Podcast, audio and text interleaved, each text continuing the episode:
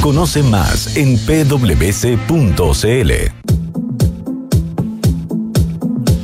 Duna presenta Santiago Adicto con Rodrigo Gendelman.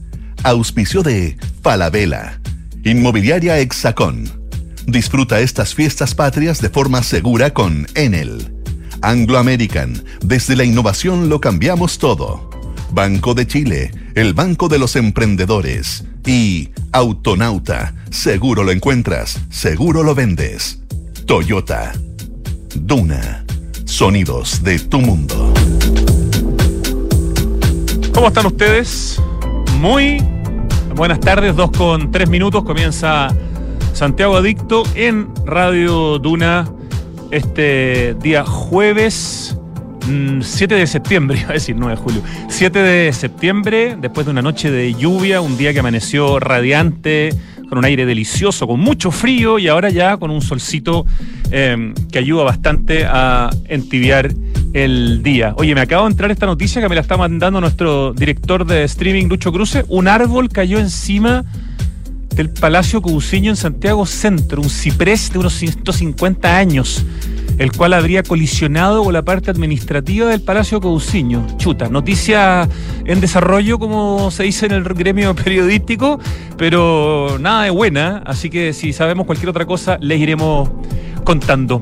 Hoy día tenemos un programa especialmente dedicado a una exposición que tuve la posibilidad de ver ahora, hace un ratito, esta mañana, guiada por sus curadores, y vamos a hablar con dos de sus tres curadores a continuación, que la verdad es extraordinariamente interesante, que tiene que ver con diseño industrial y con diseño gráfico, y que por supuesto en este caso tiene que ver con política. En el marco de la conmemoración de los 50 años del golpe civil militar, el Centro Cultural La Moneda, el extraordinario espacio que está debajo de la Plaza de la Ciudadanía y que fue diseñado por el gran arquitecto Cristiano Undurraga, presenta cómo diseñar una revolución, la vía chilena al diseño, la mayor exposición sobre el diseño creado en el gobierno de Salvador Allende. Es una muestra que inaugura una nueva aproximación y análisis sobre este periodo. Es una instancia que cuenta con 350 piezas a las que se suma la primera reconstrucción de la mítica sala de operaciones CyberSyn, de la que probablemente muchos de ustedes han escuchado hablar donde Fernando Flores era quien eh, lideraba ese proyecto, que era un proyecto pionero de la cibernética, que se alcanzó a hacer, digamos, alcanzó a desarrollar, y era como una sala de control futurista muy Stanley Kubrick, eh, eh, en la que en el fondo se iba desde esa sala de operaciones a controlar la producción, a trabajar el tema de la economía, ¿no? Es una cuestión bien impactante y aquí está desarrollada en escala uno a uno. Vamos a conversar como les digo, con dos de sus tres curadores, Hugo Palmarola y Pedro Ignacio Alonso. No va a poder estar con nosotros Eden Medina, que es, colombiana, que trabaja en el MIT, que es una experta en el proyecto de este CyberSyn. Eh, y estos dos hombres, bueno, ya los vamos a presentar como corresponde, pero ellos eh, nos hicieron ganar un premio muy importante hace algunos años. Hugo Palmarola junto a Pedro Ignacio Alonso ganaron el León de plata en la Bienal de Arquitectura de Venecia el 2014 por Monolith Controversies, ese pabellón de Chile de la Bienal de Arquitectura de Venecia, eh, del que ellos ya nos van a contar, donde se mostraba un pedazo, digamos, de eh, un formato constructivo industrializado que se usó en tiempos de la UP. Muy premiado, muy comentado esta exposición que hicieron el año 2014 y así que ellos mismos dos, em, junto a Eden Medina, han trabajado y se nota que hay mucha pega detrás de esta fantástica muestra que, como les digo, a toda la gente que le interesa el diseño, eh, el diseño hecho en Chile, además, eh, porque había todo, ¿cierto?, un modelo eh, económico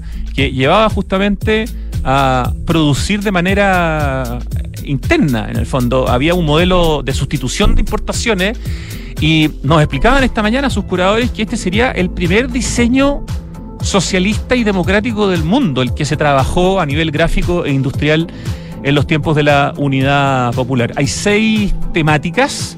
Está por un lado la música popular, están los afiches que eran muy importantes, está todo el tema de la infancia con la dosificación de la leche, los juguetes, las cunas, está el ítem cómo reducir la dependencia tecnológica, está la parte de cómo construir una sociedad lectora y la importancia de la editorial que mantuvo, por ejemplo, y está el cómo administrar una economía, donde ahí aparece el CyberSyn O5, este proyecto que lideraban Fernando Flores en la Gorfo y un cibernético británico llamado Stafford Beer. Esto se toma una de las dos salas principales del Centro Cultural La Moneda, más una parte del espacio eh, público, digamos, que tiene el nivel de más abajo, donde está justamente reconstruido uno a uno el CyberScene. Así que es una muestra que no se pueden perder, que parte mañana y que se inaugura esta tarde. Hoy día fue la muestra para prensa a las 11 de la mañana y tuve la, suerte de poder escuchar de boca de los propios curadores eh, de qué se trata, cómo diseñar una revolución, la vida chilena al diseño. Y ya que estamos mostrando o hablando de una muestra absolutamente nueva, también vamos a mostrar una canción absolutamente nueva. Seguramente también muchos de ustedes ya ayer o en los últimos días, creo que ayer se lanzó, recién ayer, han visto, a mí me tocó ver, ya a través de un WhatsApp me llegó, el nuevo video y el nuevo single, la nueva canción de los Stones, de los Rolling Stones. Escuchamos lo nuevo de los Stones que se llama Angry.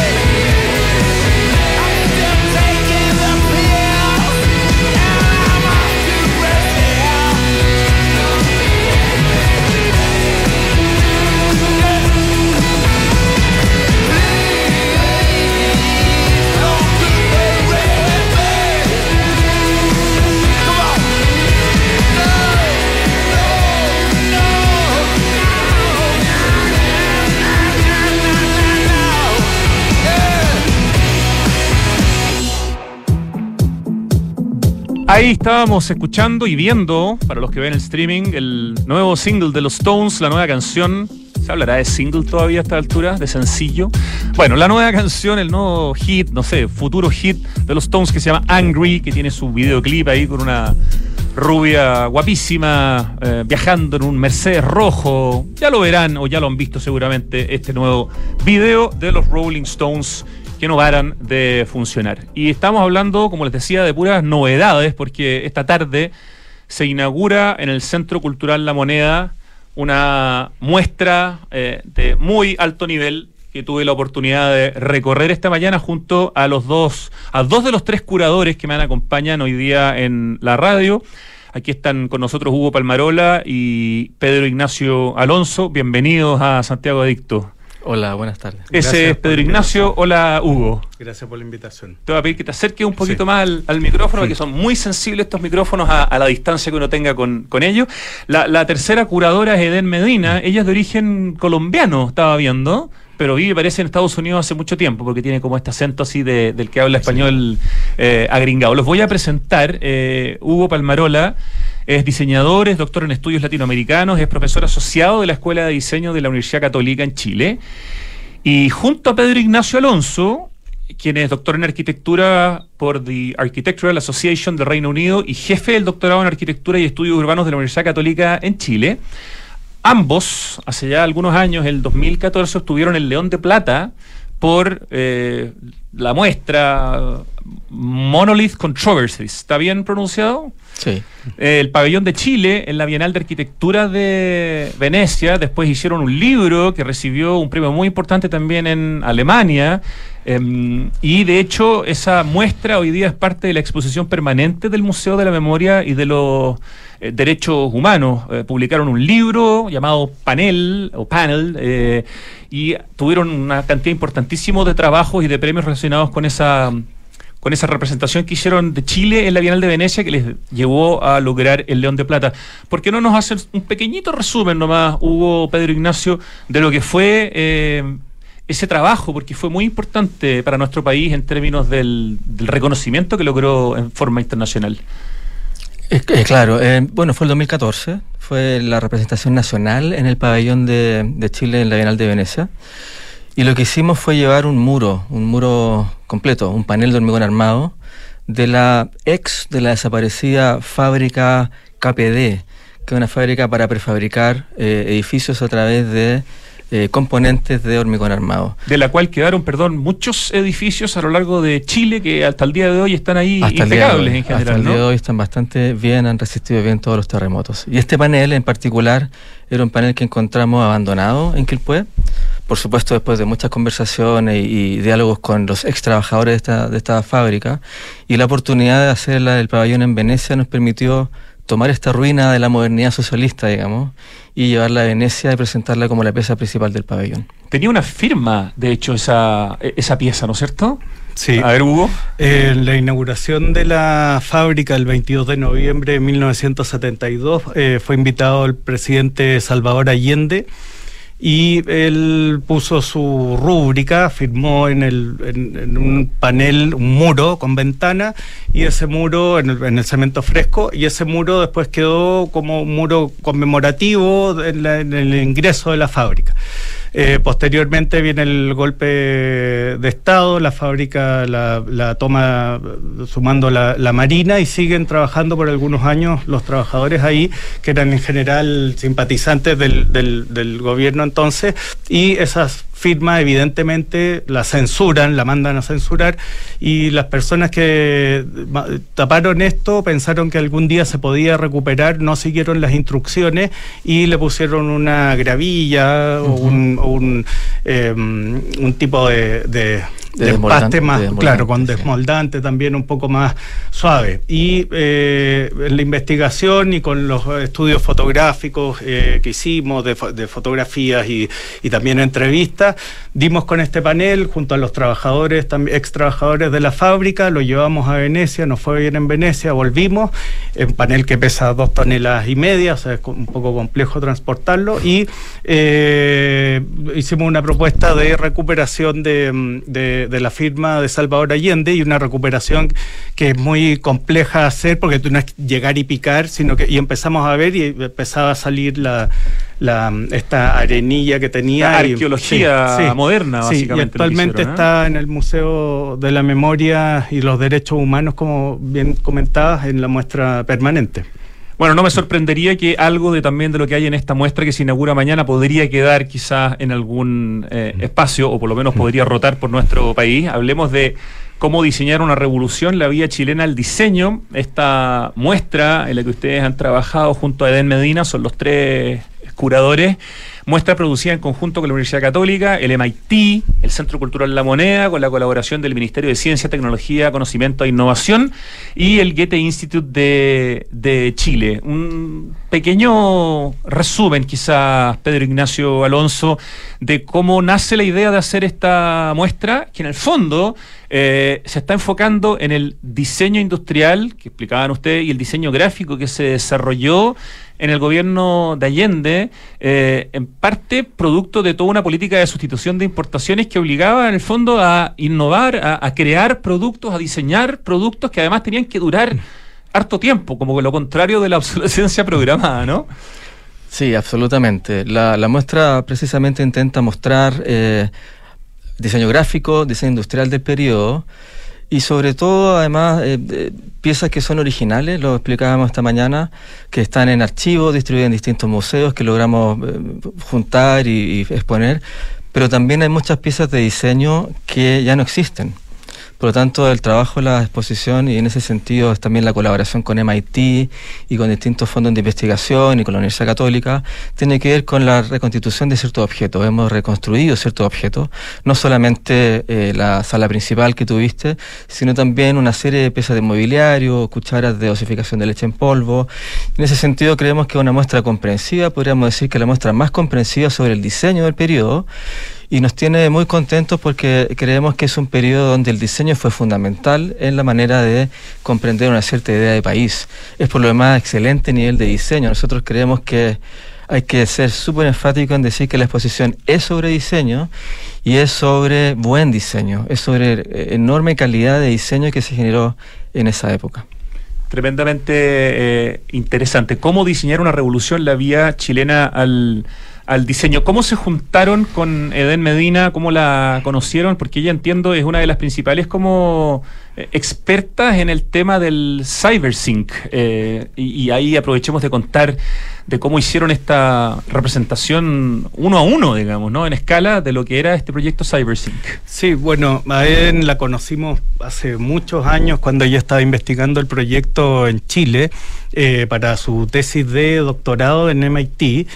nosotros estábamos también investigando temas vinculados a la historia del diseño en el periodo de la Unidad Popular, intercambiamos información eh, tuvimos una relación académica y después nos volvimos a encontrar en otros proyectos. Eh, ella nos invitó al primer libro de eh, sobre historia, o de, más que de historia, el primer libro sobre ciencia, tecnología y sociedad en Latinoamérica, publicado por MIT, escribe un capítulo de los paneles KPD en, Cuba. Y después también el mismo año a ella le invitamos al libro que comentabas tú que había ganado un premio en, en Alemania el libro de Monolith Controversy del pabellón. Y ahí después de eso nos seguimos encontrando en ámbitos académicos y ahora nos juntamos también, eh, nos reunimos eh, para pensar cómo hacer una buena, intentar hacer una buena exposición sobre un periodo tan importante de la historia de Chile. Y ahí también recalcar algo, retomando un poco de lo que comentaba Pedro, nosotros pensamos que la cultura material, la cultura visual y en especial el diseño, el diseño industrial y el diseño gráfico, que está en sintonía muy fuerte con la vida cotidiana, este micrófono, este vaso, la vestimenta, todo, estamos, vivimos eh, involucrados con el diseño, muchas veces no nos damos cuenta porque es tan importante que es de alguna forma como transparente en nuestra vida. Eh, pensamos que fue un, un, periodo muy importante en ese sentido del diseño industrial, del diseño gráfico y que fue un un, diseño o una cultura material y visual que permitió realizar transformaciones sociales importantes. ¿ya? Eh, no solamente el tema de la sustitución de importaciones, la sustitución de importaciones tenía que ver también con, un, con una idea de país, un modelo que no solamente se aplicó en Chile, sino que fue un modelo latino que se aplicó en, varios países en Latinoamérica, pero en el que en el caso chileno también llevó al Estado de Chile a generar los quizás los primeros proyectos de innovación en diseño industrial para el beneficio de toda la población o de los grupos, sobre todo eh, marginados del acceso a bienes de consumo cotidiano.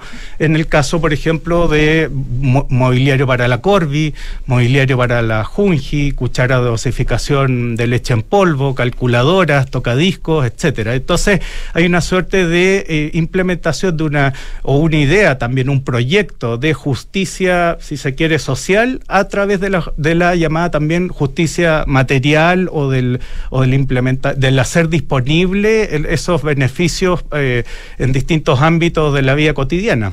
La, muestra está dividida, estamos conversando con los curadores Hugo Palmarola y Pedro Ignacio Alonso de la muestra Cómo diseñar una revolución, la vía chilena al diseño, que se inaugura mañana público y esta tarde tiene la inauguración oficial en el Centro Cultural la moneda tiene seis como grandes temas y uno de esos temas es cómo administrar una economía y dentro de ese como capítulo aparece el Cyber Scene o también conocido como Cinco, ¿no? Mm. Donde Fernando Flores, personaje muy importante en nuestra historia moderna que lideraba la Corfo, y Stafford Beer, un cibernético británico, son como los principales eh, protagonista. Afuera de la sala, ¿cuál es la sala en la que están ustedes? Siempre se me confunden las salas del Centro Cultural de la Moneda. Pacífico. La sala Pacífico. Afuera de la sala Pacífico, en el fondo, está esta reproducción uno a uno del cyber scene eh, y, por lo tanto el cyber scene se transforma de alguna manera en el hito, podríamos decir, por lo menos en espacio más relevante de, de la muestra. ¿Por qué era importante reproducirlo uno a uno? Eh, ¿Por qué era importante que estuviera? Eh, ¿Y por qué es importante quizás que la gente sepa que eso existió y que no, no es un mito, no, no es como mm. que eh, son eh, imaginación de algo que se quiso hacer en alguna época? Sí, es una pregunta muy interesante porque se, se dice mucho que esto era un proyecto utópico. Y la exposición muestra que, que de utópico poco porque los objetos existían. El proyecto se estaba realizando en términos materiales. Como dice Hugo, es una, una cultura material que estaba en curso.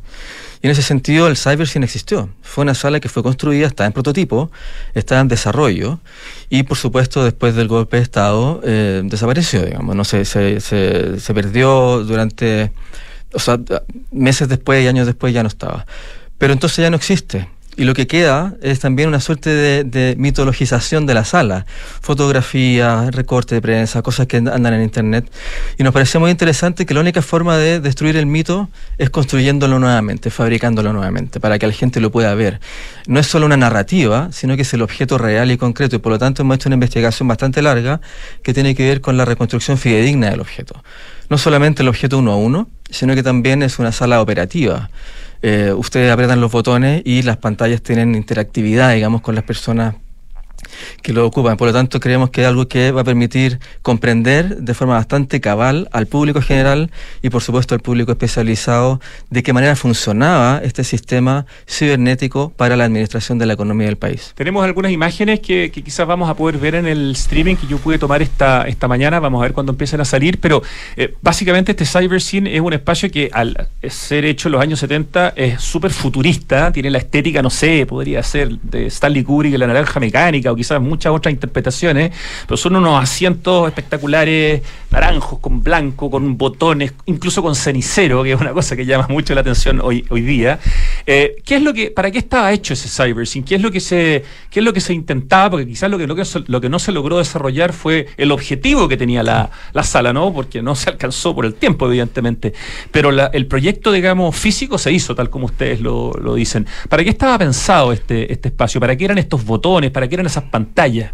Sí, mira, eh, cuando Allende, cuando Salvador Allende elegido presidente de, Chile, eh, inicia su mandato con aproximadamente 70 empresas por parte del Estado, ya que administra el Estado.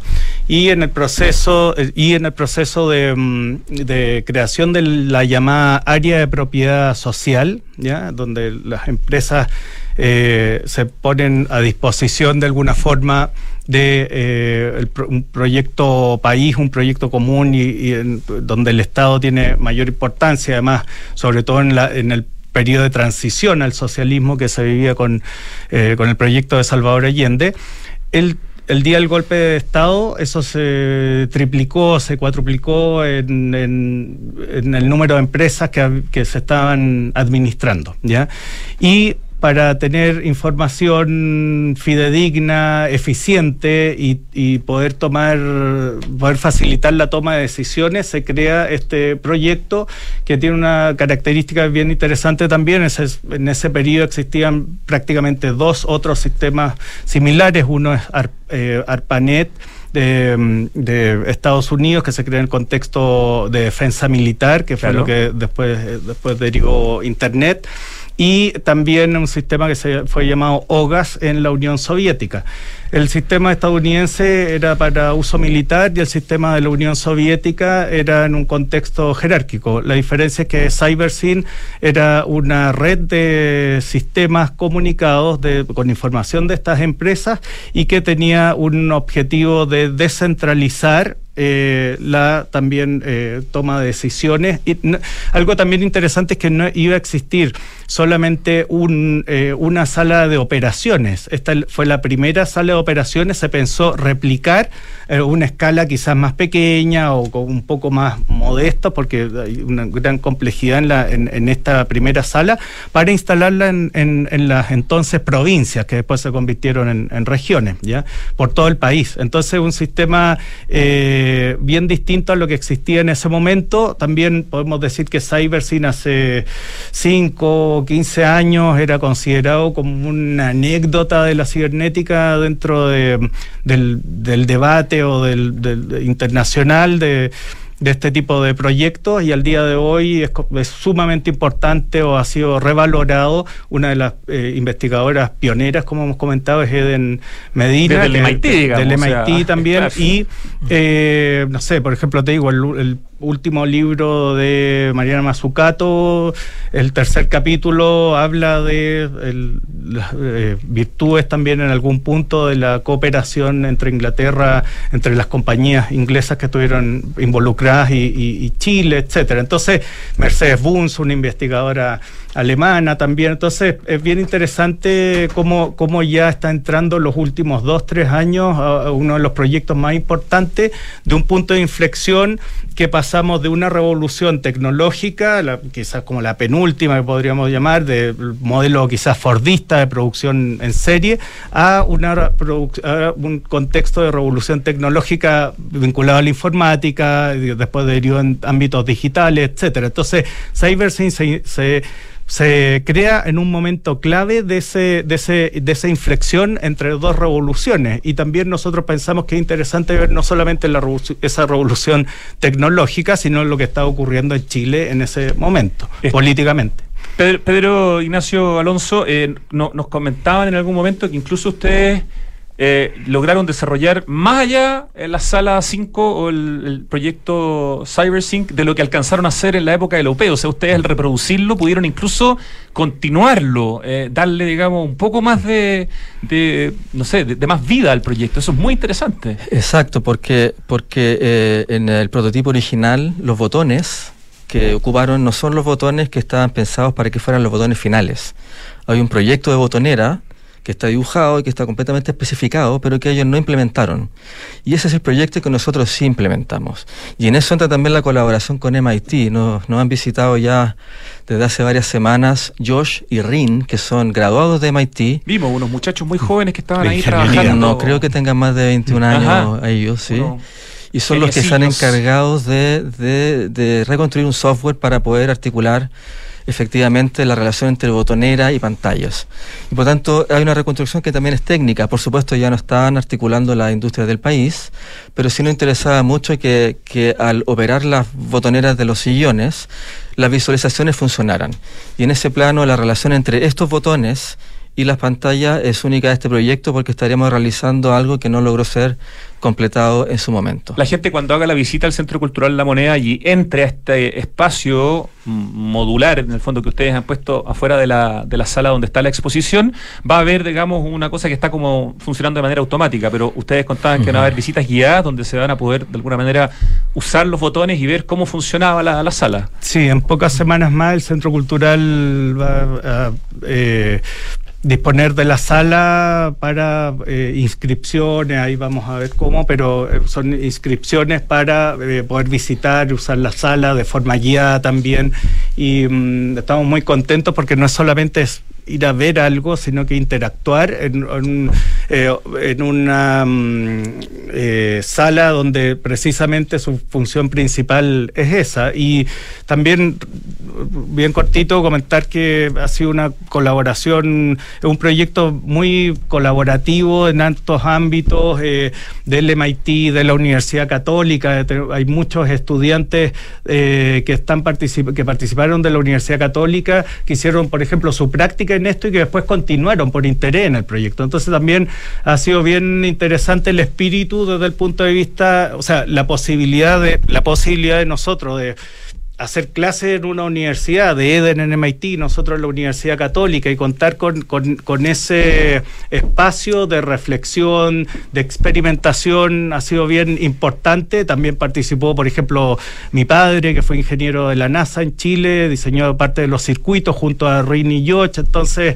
ha sido una colaboración bien, bien interesante en, muchos ámbitos y también personas que han eh, prestado piezas para la Sala Pacífico, eh, los hermanos Larrea, la familia de Santiago Natino, eh, Waldo González, Mario Quirós, eh, Pepa Fonsea, distintas personas, Fernando Schulz, Rodrigo Walker, ha sido bien interesante, como te digo, no solo hacer la exposición, sino que el, espíritu y la colaboración y, las relaciones que se han formado. Hemos conocido también, por ejemplo, a los trabajadores, ex trabajadores de DICAP, han participado muy fuerte en la exposición, va la colección completa de discos DICAP, la colección completa de la serie Cobre con Alex Pulgar, Victoria Acevedo, etcétera. Entonces, la ha sido, editorial Quimantú, están todas las portadas de editorial Quimantú, con un archivo que ha trabajado Pedro Álvarez y Carlos Montes de Oca. Entonces ha, sido muy, muy, muy bonito eso también y, nosotros también por eso nos asociamos o nos agrupamos eh, de forma como para mm, poder trabajar esto de forma más amplia y ha sido muy, es importante también mencionar perdona que no por favor. que eh, Wibon Siepe mm. el jefe de diseño de la Intec eh, que vive en Argentina, llegó ayer al país, o sea, va a estar con nosotros esta tarde. INTEC, recuérdenos la, sigla. Instituto de Investigaciones Tecnológicas o Comité de Investigaciones Tecnológicas.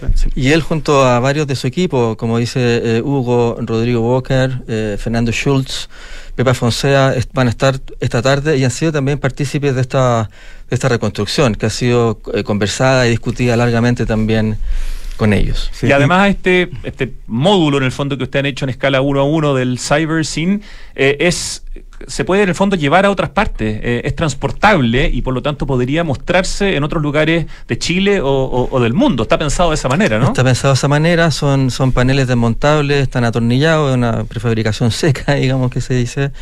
Eh, nos preocupamos mucho de todos los detalles, de la chapa de eucalipto de la época, en el fondo, y que se pudiese montar en un tiempo, en un tiempo acotado. Por lo mismo se tiene que poder desmontar y se puede guardar, se puede apilar y, y cabe en un container. Esperamos que sea posible posible llevarlo a distintas partes. Me imagino que esa es buena intención y eventualmente, así como pasó con lo que mostraron en la Bienal de Venecia, también podría quizás quedar en algún espacio expositivo de manera permanente en el futuro. Eh, no sé qué opinas al respecto, Hugo Palmarola. Podría ser, sí. ¿Por qué no? ¿Por qué no? Sí, primero hay que hacer bien esta exposición y bien la reconstrucción y pensamos que está resultando ¿Cuánto se demoraron en preparar todo este trabajo, eh, ustedes dos junto a Eden Medina, los tres curadores de esta muestra, cómo diseñar una revolución la vía chilena, el diseño que se inaugura mañana público en el Centro Cultural La Moneda y que tiene 350 piezas. Mm. Eh, o sea, y muchas de ellas reconstruidas. Mira, yo creo que la primera conversación sobre la exposición tuvo lugar hace unos cuatro años.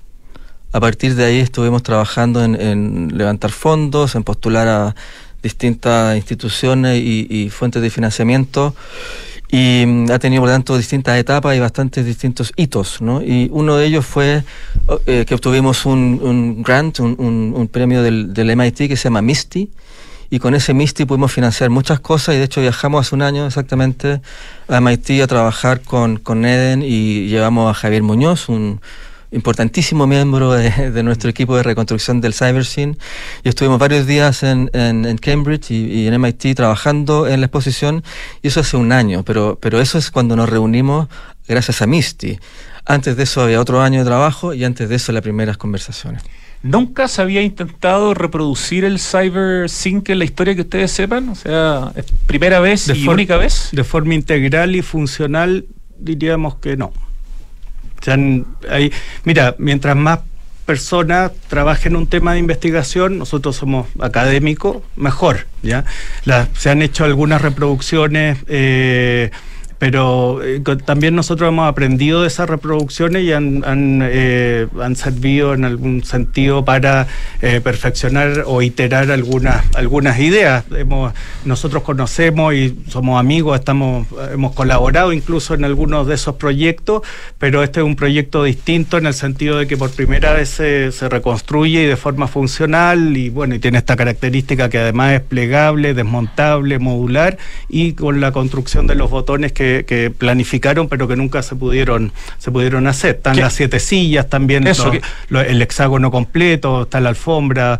La, imagínate, por ejemplo, el nivel de resolución, las eh, eh, Marina Vega y, Camila Ríos que participaron, por ejemplo, digo, en los cojines, eh, una de ellas tiene un, un, máster en, en, Inglaterra en, el ámbito textil. Entonces, por ejemplo, para solamente para trabajar el, los detalles de qué tela encontrar, vimos eh, por lo menos unas 20, 25 muestras y iteraciones de eso. A nosotros nos gusta eso, para nosotros un poco como un, placer también poder dedicarnos a estos temas que son súper formales, también de investigación, pero una intentamos hacer una, una reproducción fidedigna el trabajo, este el trabajo muy excepcional de Natalia Oviedo y su equipo en, la, en la, el modelo digital de la silla y luego de Boris Hacks, quien es un experto en fibra de vidrio y que fue capaz de, material de, la silla, de construir la silla a través de los dibujos y los modelos de, Natalia. No, extraordinario realmente lo que se ha logrado y el hecho de que uno se meta dentro de la sala hace que la sensación también sea súper potente, ¿no? Es que uno tiene un efecto inmersivo. Tiene un efecto mm. inmersivo y además el Centro Cultural La Moneda al tener este vacío y tener esa altura te permite verlo desde arriba. Por supuesto, mira, eh, a nosotros nos interesaba más que hablar de CyberSyn, experimentar CyberSyn y eso para el campo del diseño y la arquitectura es fundamental.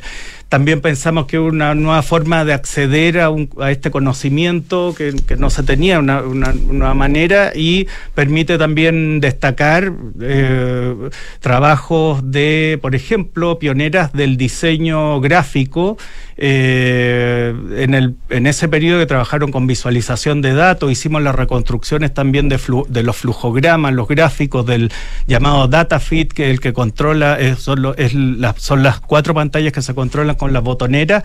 Eh, hicimos distintas medidas de color para fue bien, bien complejo y bien interesante desde ese punto de vista. O sea, no solamente la parte de diseño más industrial, sino que también de diseño gráfico, los colores, las eh, dimensiones de las flechas, de los flujogramas que sí, indican magnitudes. Es muy lindo lo que han hecho. O sea, hay un trabajo estético, hay un tema de divulgación en, la, en, el, diseño muy acabado. Uno siente que está... Eh, no sé, oliendo, digamos, eh, lo que se quería proyectar cuando se hizo hace 50 años. Sucede que, si uno sucede, resultado. sucede que si uno investiga eh, la teoría o la historia del diseño, lo hace mirando los objetos diseñados. ¿no? Si quiere ver una silla, la silla la puede revisar. El CyberSyn no estaba hecho. Por lo tanto, hacer el objeto es esencial para entenderlo desde el punto de vista del diseño. Si no, lo que te queda es como una especie de especulación teórica de la literatura, que no tiene nada de malo, por cierto, pero que se queda corta si el objeto de diseño no está disponible para ser apreciado en su, en su presencia, ¿no? en, en tanto objeto material que tú puedas conocer, recorrer o estar dentro de él. A todo esto la muestra va a durar más de cuatro meses, se va a poder ver hasta enero. ¿cierto? El 28, la muestra cierra el 28 de enero del próximo año. Está okay. cuatro meses y medio. Hay tiempo, sí. pero no hay que dejar que pase el tiempo porque después uno se relaja y se mm. pierde muestras tan importantes como la que estamos comentando hoy día. Otro de los hitos, otra de las temáticas de, de esta muestra, cómo diseñar una revolución, la vía chilena al, al diseño, tiene que ver con el, el como título es, en el fondo, eh, el tema de la infancia. Mm. Y hay un ejemplo muy interesante que ustedes nos mostraron, con información visual también inédita, es el tema de la dosificación de la leche y cómo se había creado en la época de la Unidad Popular un producto, en el fondo, para que la gente supiera cuánta leche usar, porque era un tema de sobrevivencia. Explíquenos un poquitito eso como parte del ítem, digamos, de infancia, que además implica la confección de juguetes, de cunas y, y bastantes cosas más. Bueno, es sabido que Salvador Allende eh, fue médico, eh, médico cirujano, tenía un especial eh, eh, aproximación, interés por, por, temas de salud y, bienestar social en, en, esa área. Y el Servicio Nacional de Salud tenía un inconveniente que era el tema de la dosificación de leche en polvo, como tú comentas, en el periodo, que se entregaba gratuitamente por parte del, del Estado. Leche se entregaba, entiendo yo, desde, los años 20, no un proyecto de Salvador del gobierno de Salvador Allende, sino que de, de varios otros gobiernos, pero eh, Salvador Allende aumenta exponencialmente en su gobierno la, la distribución gratuita eh, y la cantidad también de, de, un alimento que era esencial, sobre todo considerando que Chile tenía una de las tasas de desnutrición infantil más altas de las que se tal cual habían medido en el mundo en ese, que se tenía eh, registro en ese periodo y la, y la desnutrición lleva también en algunos casos a la mortalidad infantil entonces también no solamente hay productos dentro de esta exposición que tienen que ver con tecnología de vanguardia como era CyberSyn en un punto de inflexión de dos revoluciones hacia la revolución informática etc., sino que también objetos tan sencillos como una cuchara de plástico monomaterial que sirve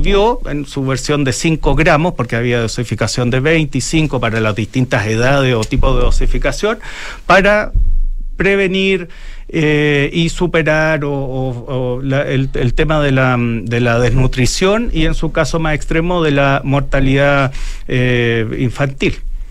Y ustedes tienen, de hecho, como muestra al medio, digamos, del espacio de la, de la sala, creo que la única, eh, el único instrumento en el fondo que queda para poder eh, servir, sí. digamos, la cantidad adecuada de leche. Sí, la sala Pacífico está especialmente dedicada a temas de infancia. El, ese capítulo se llama Cómo nutrir la infancia. El tema de la leche, como hemos comentado, es especialmente importante, pero no solamente cómo nutrir la infancia en un ámbito de los alimentos, sino que también eh, eh, culturalmente, por eso están en ese muro, en ese segmento, los muebles de la Junji, cunas que se hicieron, eh, sillas para niños con medidas ergonómicas eh, como exactas eh, y distintos proyectos. Y la cuchara está en el centro del, de la sala, son 620 metros cuadrados, es el único objeto que está en el centro. Junto con un afiche. ¿no? Junto con un, un, una carátula de disco, ah, un disco carátula, completo sí. que se puede ver por ambas caras, y es el disco El canto al programa de Inti Gimani y con una eh, ilustración y un diseño de los hermanos Larrea, de Vicente Larrea, Don Antonia Larrea, Larrea. hace muy poquito aquí. Ah, con su Sí, sí, con, sacó, sacaron un libro hace poco. Y tienen un sitio web, digamos, sí. donde se pueden. Sí, bueno, los afiches más destacados y también de son, son, son de, de los hermanos Larra. Entonces, está este, este disco que muestra la imagen de una mujer en una situación de cuidado hacia su hijo, ¿ya?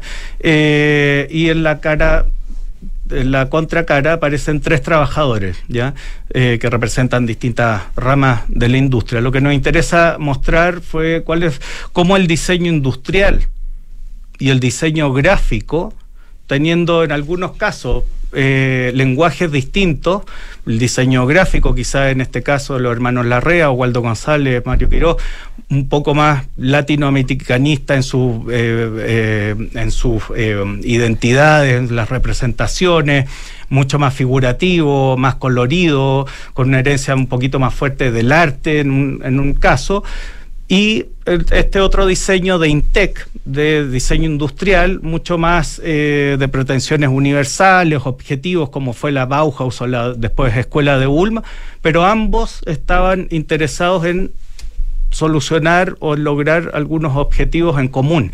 Y eso pensamos que en el canon historiográfico de la arquitectura, el diseño, incluso la historia de la tecnología, eh, pocas veces se ven proyectos que funcionan de forma paralela con lenguajes bien distintos o con lógicas distintas intentando solucionar el mismo problema. El caso de eh, la cuchara dosificación de leche en polvo también va de la mano de los afiches, por ejemplo, que hizo Waldo González y Mario Quirós para el Plan Nacional de Leche. Y tú ves este lenguaje gráfico y este lenguaje industrial y son prácticamente opuestos, son no, no opuestos, sino son distintos. Entonces lo que nos interesa mostrar también es la diversidad cultural en el periodo de la Unidad Popular, lo que se creó en el diseño en cuanto a vanguardia, cómo el Estado fue un Estado que propició la innovación y una innovación compleja. En el caso del diseño industrial es muy complejo hacer innovaciones de calculadora, cybersyn, eh, maquinaria agrícola, de apoyo a la reforma agraria, sembradoras, cosechadoras, tocadisco, etcétera nos pareció, nos pareció muy interesante contar esa historia y, ampliar un poco la reflexión sobre qué implica eso. La gente se va a encontrar también con un auto, el Citroën Yagan, y que en el fondo ustedes nos explicaban que no es eh, exclusivamente diseño chileno, pero que tiene una parte de chilenidad, digamos, ¿no? Y un televisor Antú, los dos objetos que van a ser probablemente muy atractivos, especialmente el Citroën, ¿no? Porque ver un Yagan eh, ahí físicamente de verdad eh, es una cuestión bien, bien potente darnos un poquito de contexto para entender por qué está, sobre todo el Citroën, si no es un diseño exclusivamente local. Bueno, en el contexto de industrialización por sustitución de importaciones, eh, que implicaba la idea de fabricar localmente productos complejos, bienes durables o bienes de capital, o sea, bienes de consumo cotidiano, pero bienes durables como un refrigerador, una, una cocina, te fijas muebles, y bienes de capital como, un, como una maquinaria agrícola, por ejemplo, o un torno. Eh, se intentó reemplazar eh, estampados costosos, por ejemplo, de lámina. Eso es muy, costoso porque tienes que tener moldes, etcétera. Y el plegado de lámina se aplicó en muchos, no solamente en Chile, sino que en Latinoamérica y en otros países también del entonces llamado tercer mundo o países de la periferia o países periféricos, como se les decía.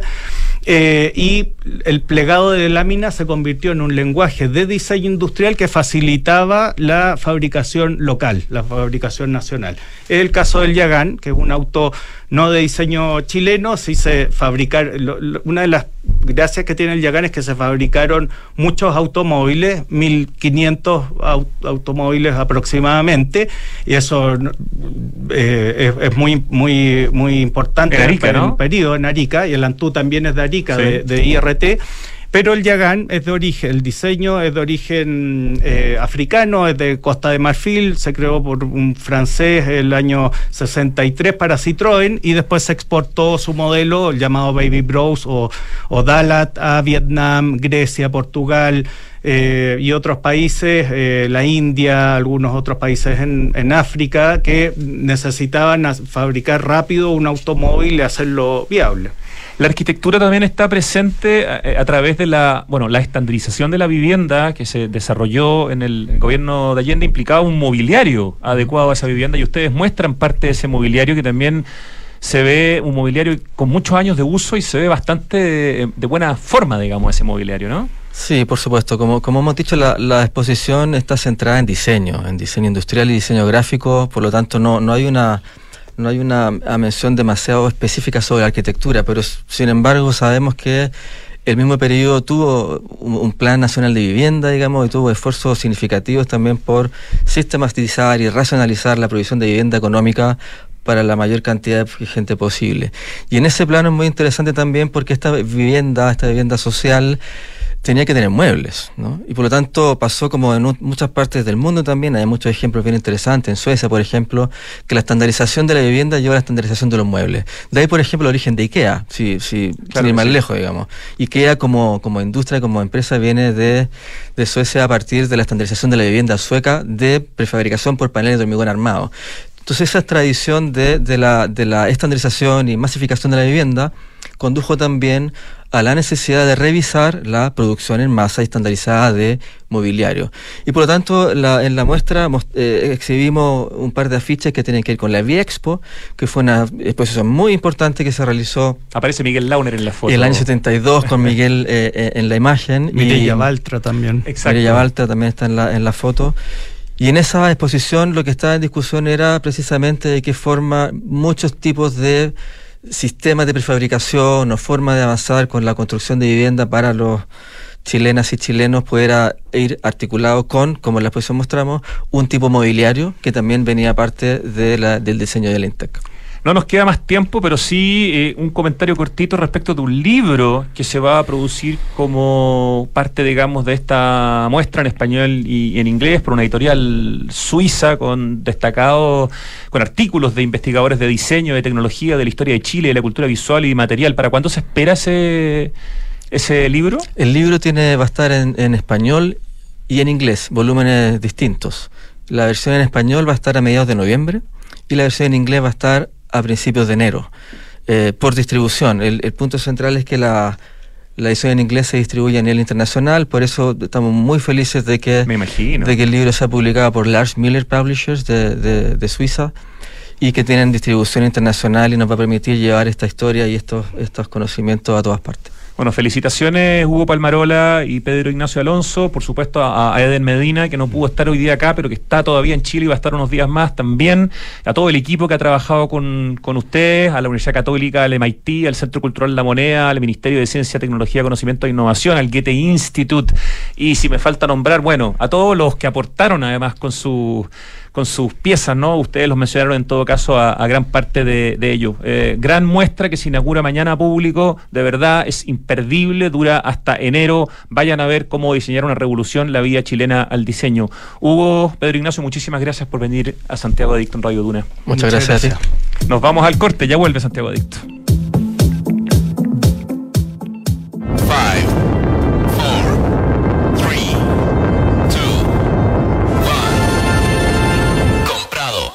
Un autonauta encuentra un buen Toyota usado a la velocidad de la luz. Autonauta.cl. Compra o vende tu Toyota usado de forma rápida, simple y segura, con el respaldo de Toyota en todo Chile.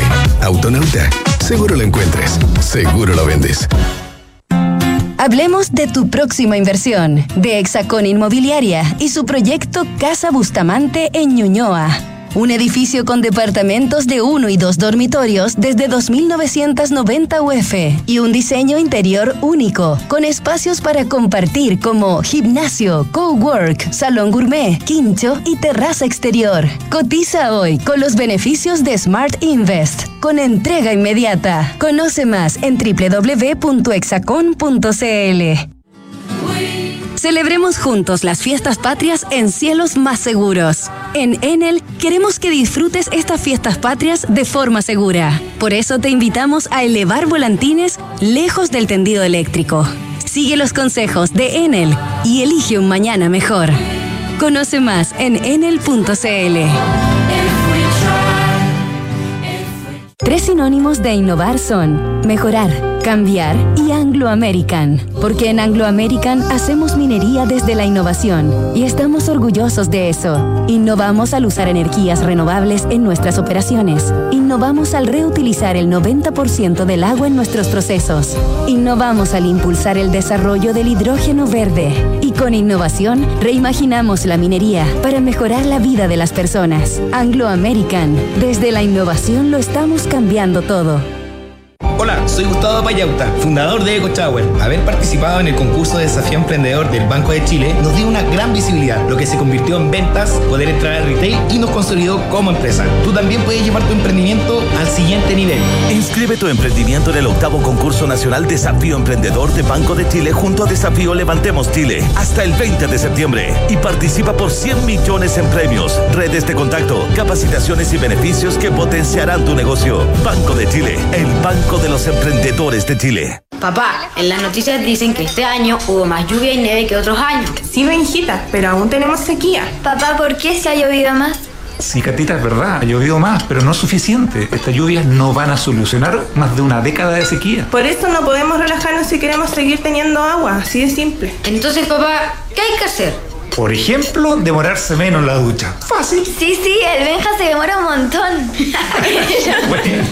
Hoy más que nunca, cuidemos el agua. Cada gota cuenta. Te lo recuerda Aguas Andinas. ¿Cómo simplificas y disfrutas la vida? Comprando por internet y retirando en un click and collect a la pasada de la pega. Que la mejor carne para asado me llegue a la casa mientras preparo el aperitivo. Reencantándome con los espacios a través de pequeños cambios. Una planta nueva nunca está de más. Pagando con descuento en restaurantes desde mi celular. Además, punto punto. Todas estas personas se encuentran en Falabella y sus marcas Sodimac, Totus, Mall Plaza, Falabella, Banco Falabella y FPI, un partner para sus proyectos. Estamos de vuelta en Santiago Adicto. ¿Cómo vendrá la canción del acertijo musical de hoy? A ver, que empieza a sonar para saber si hay que ponerse nervioso, nervioso tranquilo, tranquilo o tranquilo feliz. Hasta el momento vamos en nervioso tranquilo. Ay, qué linda que es. Hermosa. No tengo idea qué es, pero es preciosa. Pero la conozco, por supuesto que sí. Si Richie tira puras canciones conocidas. ¡Qué temazo! Estamos nostálgicos últimamente, ¿eh? Se nota que son los últimos días de invierno, Ricardo. Ojalá que me aparezca la información en la cabeza. ¡Qué linda canción! Te cuento que Smart Invest de Inmobiliaria Hexacón es lo mejor que le podría pasar a tus ahorros, ya que te permite invertir con múltiples beneficios en departamentos con gran plusvalía, incluyendo servicios como colocación y administración del arriendo, exclusivo para Casa Bustamante en Ñuñoa y Mirador Casona en la Florida. Cotiza hoy desde 2.300 UF con la mejor asesoría en www.exacon.cl.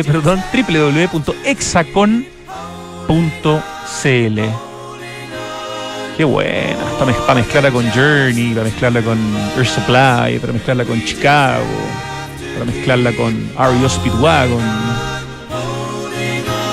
Ayer estaba viendo otro capítulo de la serie de los Lakers en HBO, el capítulo nuevo, y termina con una canción de REO Speedwagon. Me quedé pegando viendo los créditos, escuchando. Hoy, pero ya, me fui, me fui para otro lado.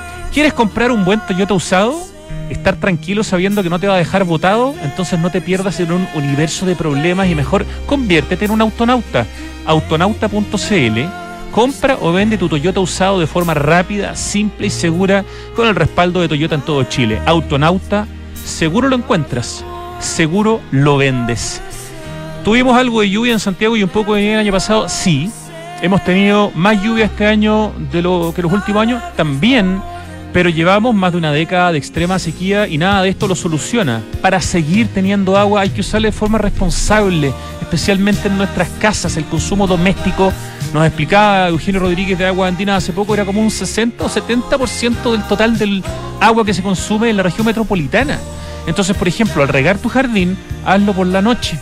Cuidemos el agua, ¿te lo recuerda? Aguas andinas.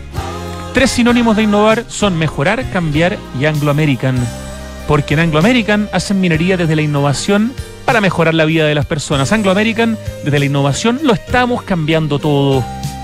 En Enel quieren que disfrutes estas fiestas patrias de forma segura, por eso nos invitan a elevar volantines muy lejos del tendido eléctrico. Sigue los consejos de Enel y elige un mañana mejor. Conoce más en enel.cl. El cambio climático es una urgencia de todos y por eso en Falabella anunciaron la descarbonización de su operación con metas claras, metas cuantificables para hacer cero emisiones netas de carbono el 2035 en sus emisiones directas. Oye, gran panorama para hoy día jueves. Dale a tu paladar un festival de sabores en SOG. Ven a Santiago Open Gourmet de Open Kennedy y aprovecha los jueves, como hoy, un 40% de descuento en la piazza, en Indian Box y en Chicken Love You. Buena, pagando con CMR, te lo mereces. Más información en www.openplaza.cl y en sus redes sociales. Santiago Open Gourmet exclusivo en Open Kennedy. ¿Escucharon bien? Los restaurantes nuevos que tienen 40% de descuento los jueves, La Piazza, Indian Box y Chicken Love You, pagando con CMR. Ojo, ojo. Y ojo, emprendedores.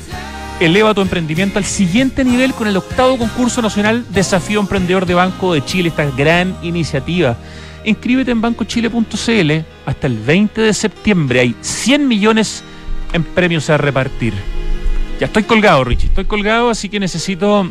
Es una palabra muy ochentera decir estoy colgado, ¿no? No sé, son ocho. Va, es una banda. Ya. ¿Cuántas palabras? Una palabra. ¿Con qué letra empieza? Con S.